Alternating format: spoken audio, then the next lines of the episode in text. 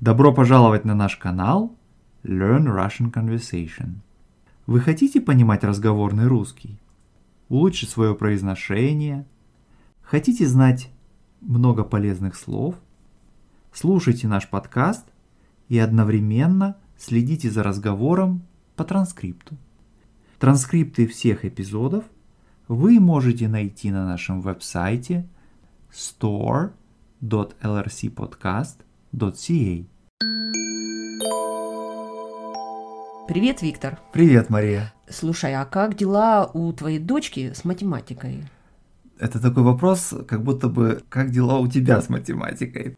Ну, с математикой у нее не очень хорошо. Ну, правда, надо сказать, что в школе у нее проблем нету, но это не потому, что она так хорошо знает математику, а потому что в школе, по крайней мере, пока уровень программы по математике невысокий, но она занимается с репетитором, и порой вот приходится ей что-то объяснять, вот в частности сейчас она сражается с дробями, вот, а, ну я пытаюсь ей на пальцах объяснить какие-то вещи, да. Ты знаешь, с точки зрения математики, мне кажется, всегда очень полезно понимать, как это касается тебя, как это касается твоей жизни.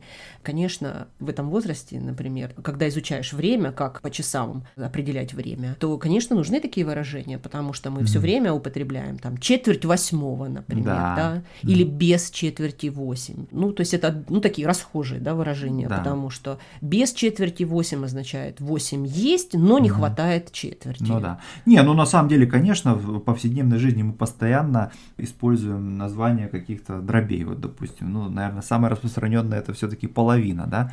Также можно сказать и про время, да, половина восьмого, да. Ну и, конечно, там такие вещи, как одна третья, да, пятая часть или даже десятая часть довольно часто встречаются угу. в повседневной как Слушай, говоришь. а вот знаешь, ведь дело в том, что в математике, вот в этих дробях обыкновенных, есть такая операция, которая называется «приводить к общему знаменателю». Ну да, чтобы складывать или вычитать дроби. Да, с разными знаменателями. Да. Так вот, ведь есть выражение в русском языке в быту, которое mm-hmm. идет оттуда, из математики, это приводить к общему знаменателю или приходить к общему знаменателю, если, например, идет разговор какой-то, переговоры mm-hmm. какие-то. Да или спор, угу. то приходить к общему знаменателю, найти общий знаменатель, это означает прийти к какому-то согласию. Да, да, совершенно верно. Ну, а э, другим распространенным видом дробей, конечно же, являются э, десятичные дроби, да, и опять же в повседневной жизни мы сплошь и рядом имеем с ними дело, но вот в частности, когда мы что-то продаем и что-то покупаем,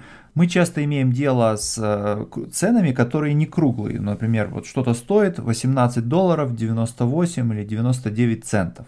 Да, то есть перед нами десятичная дробь. Причем надо отметить, что в английском языке десятичная дробь записывается с помощью точки, а в русском э, с помощью запятой. Ну и во французском с помощью запятой.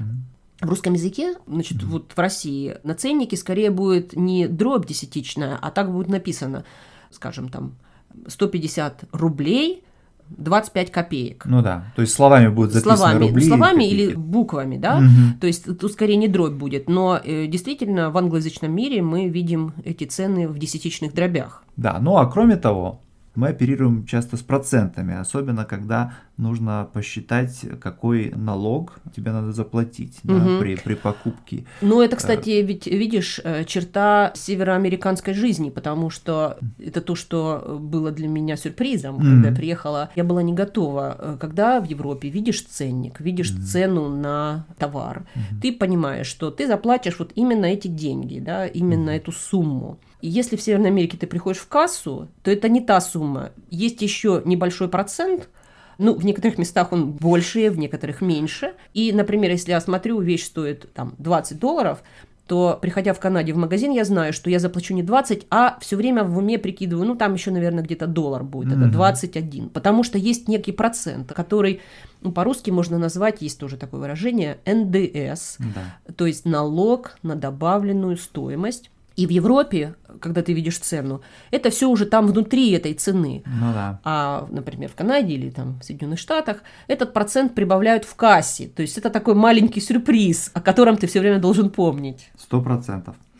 Вот сто процентов это тоже другое такое распространенное выражение, связанное с дробями, которое используется в повседневной жизни и означает оно согласие, да, с говорящим. Да, или, например, что-то ты обещаешь, ты можешь вот ответить, да, сделаю, сто процентов. Да. Но э, вот у нас получается два таких выражения из математики, которые да. можем использовать э, в русском языке. Это приходить к общему знаменателю и быть согласным на сто процентов. Да, замечательно. Я очень рад, э, Мария, что мы с тобой сегодня пришли к общему знаменателю.